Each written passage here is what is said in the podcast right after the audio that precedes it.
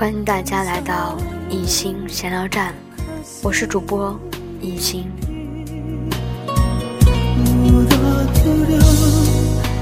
今天想和大家聊的话题有点沉重。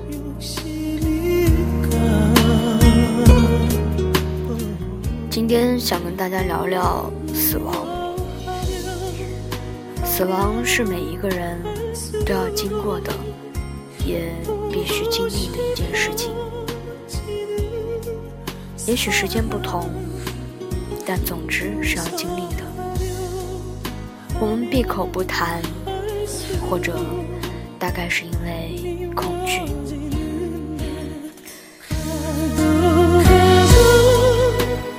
我们做一个假设，这个假设叫做：假如我死了，在悄无声息的夜里，或者对着窗外那一片灰白色天空，发呆的我，总会陷入对未来的幻想中。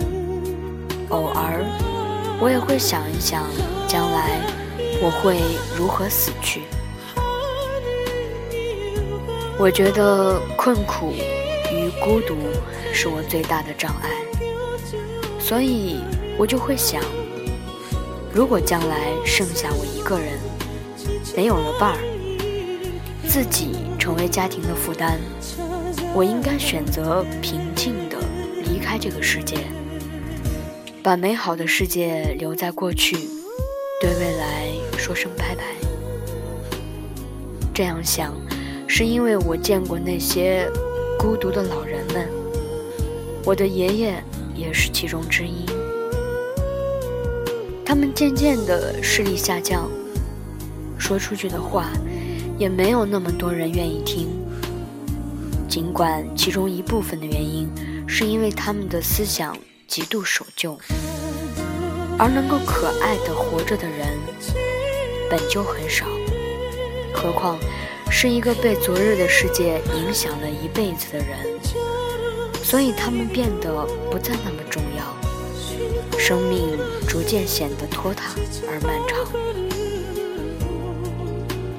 小时候身体茁壮成长，我根本就没有意识到生命会逝去，也从来没有想到过生命会这么的脆弱。在那个。人人都认识的小村庄里，大人们喜欢带着我们去红白事儿。红事是指嫁娶，白事呢，就是指有人去世。年纪大的人去世是喜丧，但大人们总要装模作样的沉着脸。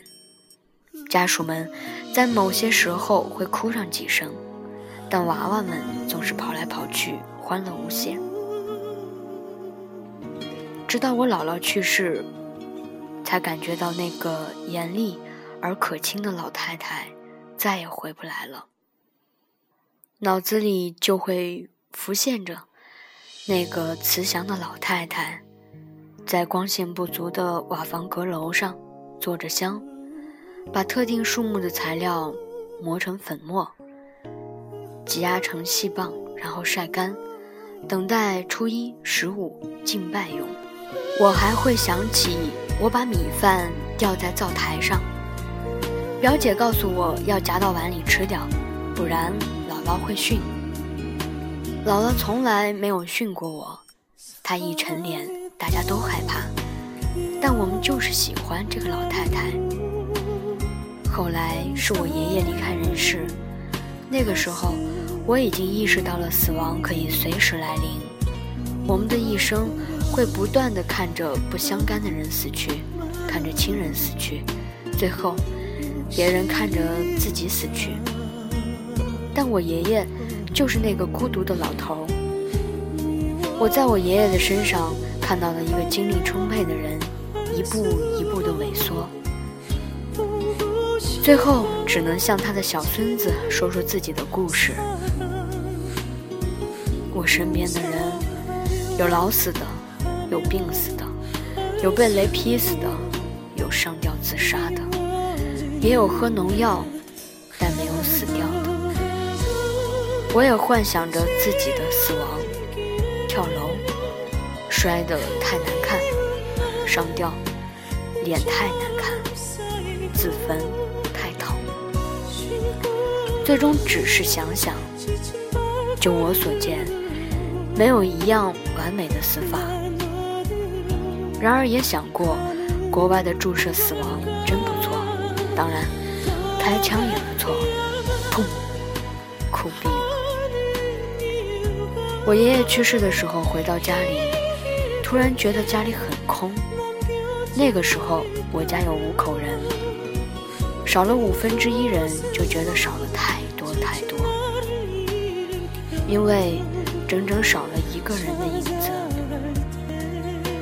但放眼到这个社会，死亡的影子总是很快就过去。在三十多年的成长史上，总有人告诉我。地球少了谁都会照转，公司少了你也不会有任何的影响。不要把自己想得那么重要，你所存在的世界是那么挤。一个人离开了，会立马有人补上他的空隙；一群人离开了，立马会跳出另一群。即使在一辆行驶列车轨道上去世，也会赶着时间让交通秩序恢复。好让被影响的人赶快继续到他们的轨迹。我们甚至看不到电影中镜头的那样，对逝者脱帽，默哀一会儿。我不记得是谁说过，现在的人都很匆忙，匆匆上班，匆匆生活。连奔向死亡也显得匆匆忙忙，所以有很多时候，我会怀疑生存的意义。在发呆的间隙，会幻想着未来某个时候，我可以静静的虚度时光。